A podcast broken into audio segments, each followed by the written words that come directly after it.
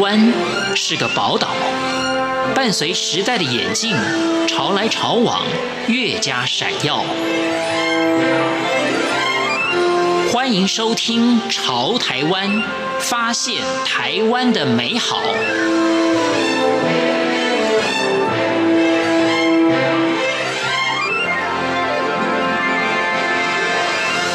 听众朋友您好，欢迎您收听《潮台湾》，我是文心。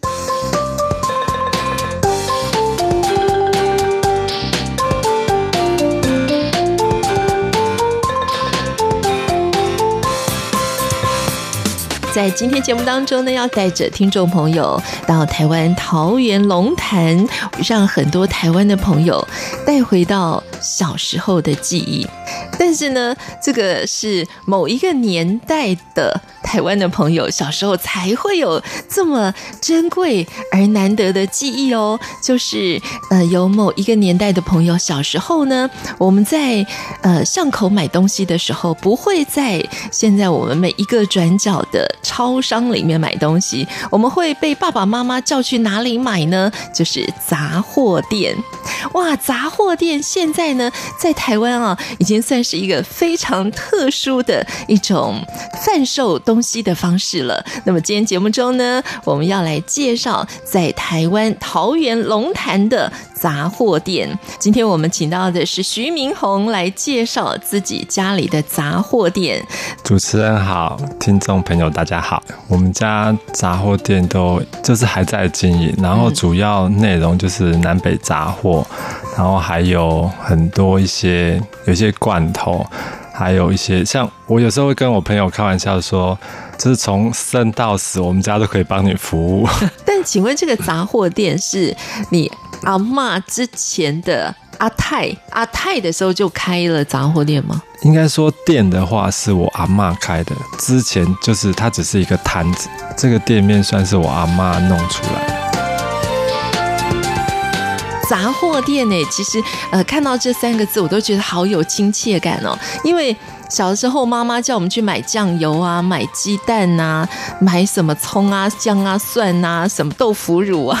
都说哎，去巷口杂货店买，对不对？可是杂货店现在对很多人来讲，我们也许在很多巷弄中还会看到杂货店，可是我们就不太会想去买哎。那但是呢，我们这个宝春姐的杂货店呢，刚刚明宏提到的，从生到死，所有你生活中所需要的东西，在这个杂货店当中都有。好，那我们先请明红来简单的介绍一下你自己好了。那么你是也是一个呃插画家，所以画插画才是你的主业吗？现在状况变得有点对，一半一半嘛。我现在就是早上的时候会画画，嗯，然后下午就去杂货店帮忙，而且下午其实比较没那么忙，反而是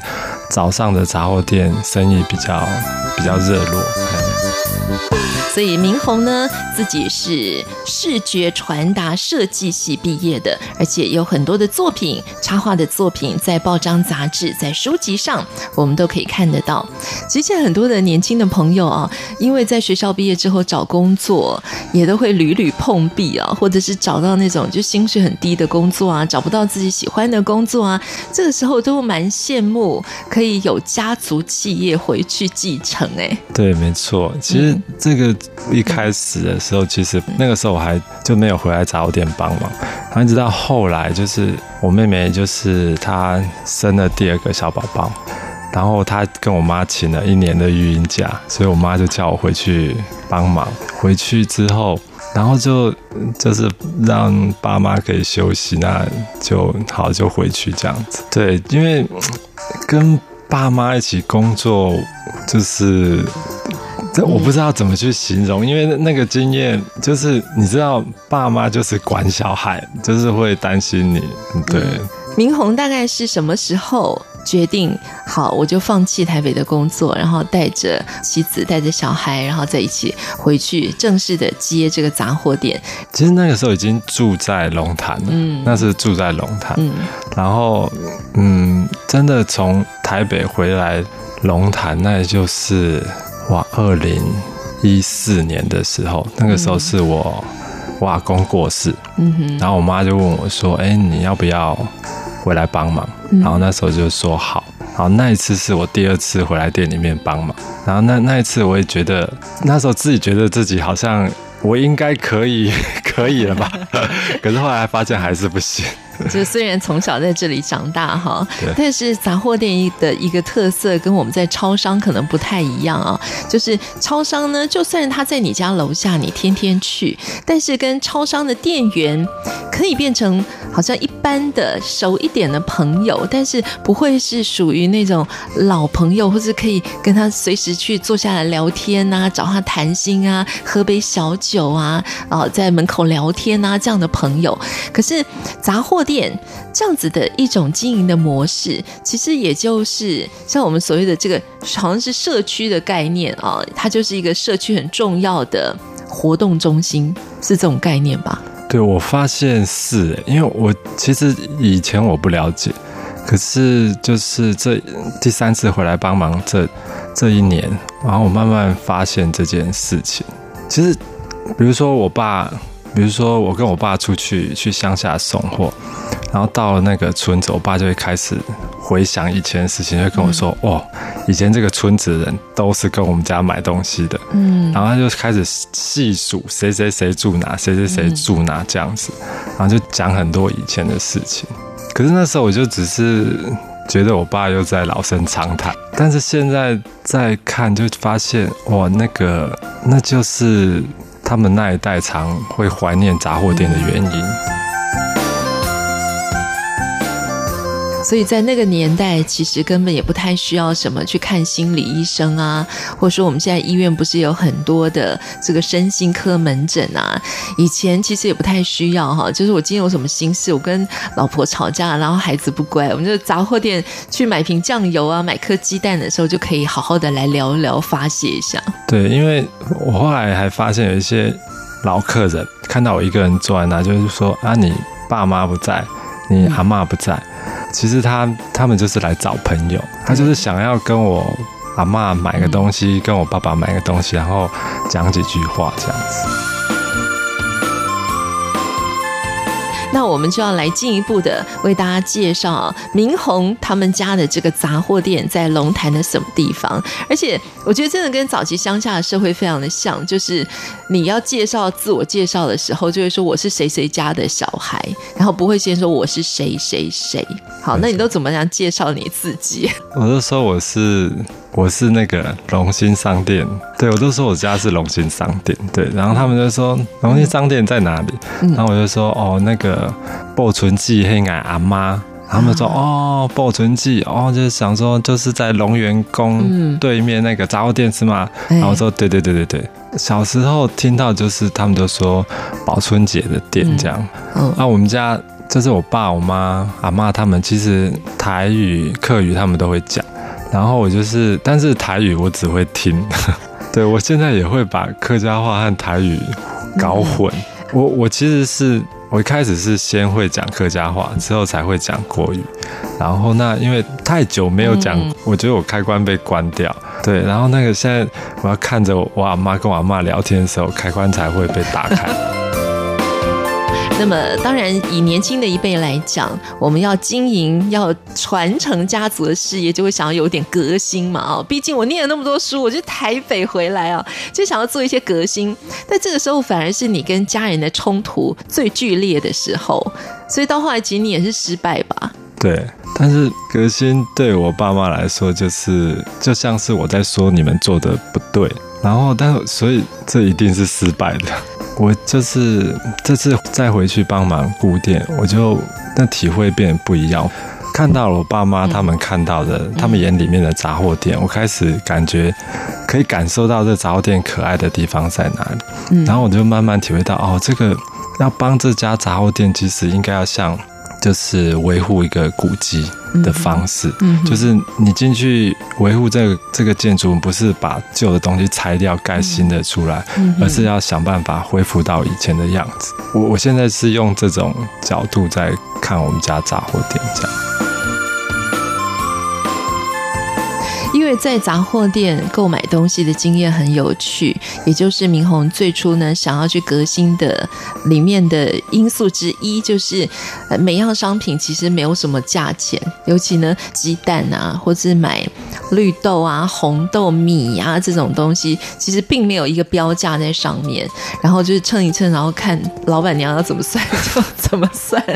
所以这一点是当时你要接的时候，就是数学都要很好，对不对？对，其实就我妈，我阿妈很厉害，嗯，她就是我其实一直不觉得我阿妈很厉害，是因为有一次有一个大概七十几岁的欧巴上来，然后他跟我阿妈在聊天，那那个七十几岁的欧巴桑，他行动没有那么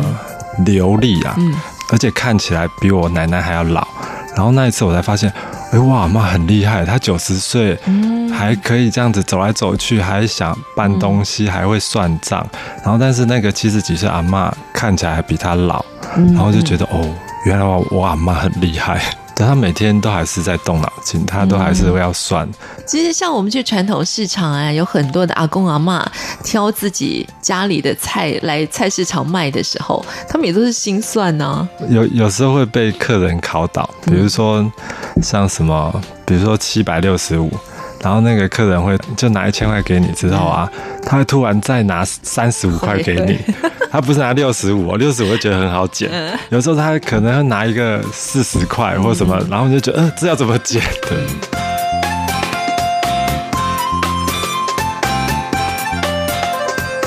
那刚刚明宏也提到呢，再次回到杂货店之后，会试着用阿嬷的眼光，用爸妈的眼光来看这个家族的企业。所以也因此，你试着要从他们的眼光来看这个你从小长大还有玩耍的地方。因为这样发现，哎，我其实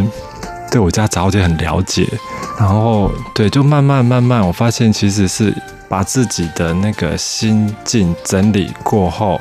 然后才开始有办法去接收我父母要传达给我的讯息。他就一直想要说服我，就是接我们家杂货店。他就我觉得他就跟我说，说我们家杂货店真的还能做，生意还很好，而且这家店这个位置就是就是很好，你只做什么生意都会赚钱。他说你要是不接，以后你两个儿子怎么办？我想到我爸妈或我阿妈会高兴，我就觉得。至少他们觉得这儿子他有有感动这样。这个杂货店呢是你们的家族企业，所以就是从阿公阿妈、爸爸妈妈到你们这一代，是包括你、你妹妹还有其他的人都要来一起帮忙的吗？就是我妈都会希望他们可以来帮忙这样。我我记得我阿嬷讲过，她说她。以前做生意就可她她说以前不知道多久以前，她说有一次她就是休息，然后那一天就没有没有开门做生意，然后在隔天她开店做生意的时候，客人就来骂她，昨天怎么没有做生意，害她买不到东西，然后之后我阿嬷就不敢休息，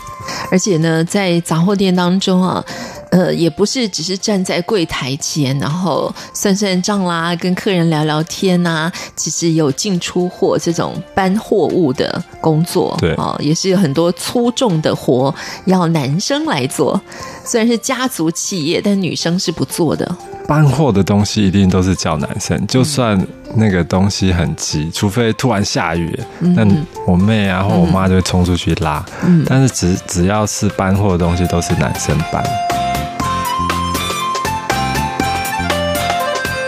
你搬到龙潭之后的那个生活，整个的步调真的跟台北相差很远呢。因为你也曾经在台北工作过、生活过嘛，哈。所以你刚回去会觉得很不习惯吗？嗯、呃，不会。然后因为龙潭算是我从小长大的地方嘛，现在想起来反而是来台北工作压力很大。我之前上班工作的设计，那就是一直坐在电脑前面，是。然后我的脊椎其实已经歪掉，对，然后都。自己搞不清楚，后来回来龙潭之后，慢慢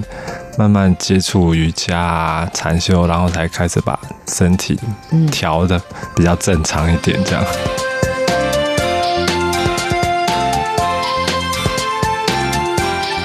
谢谢听众朋友的收听，我是文心，我们下一次空中再见。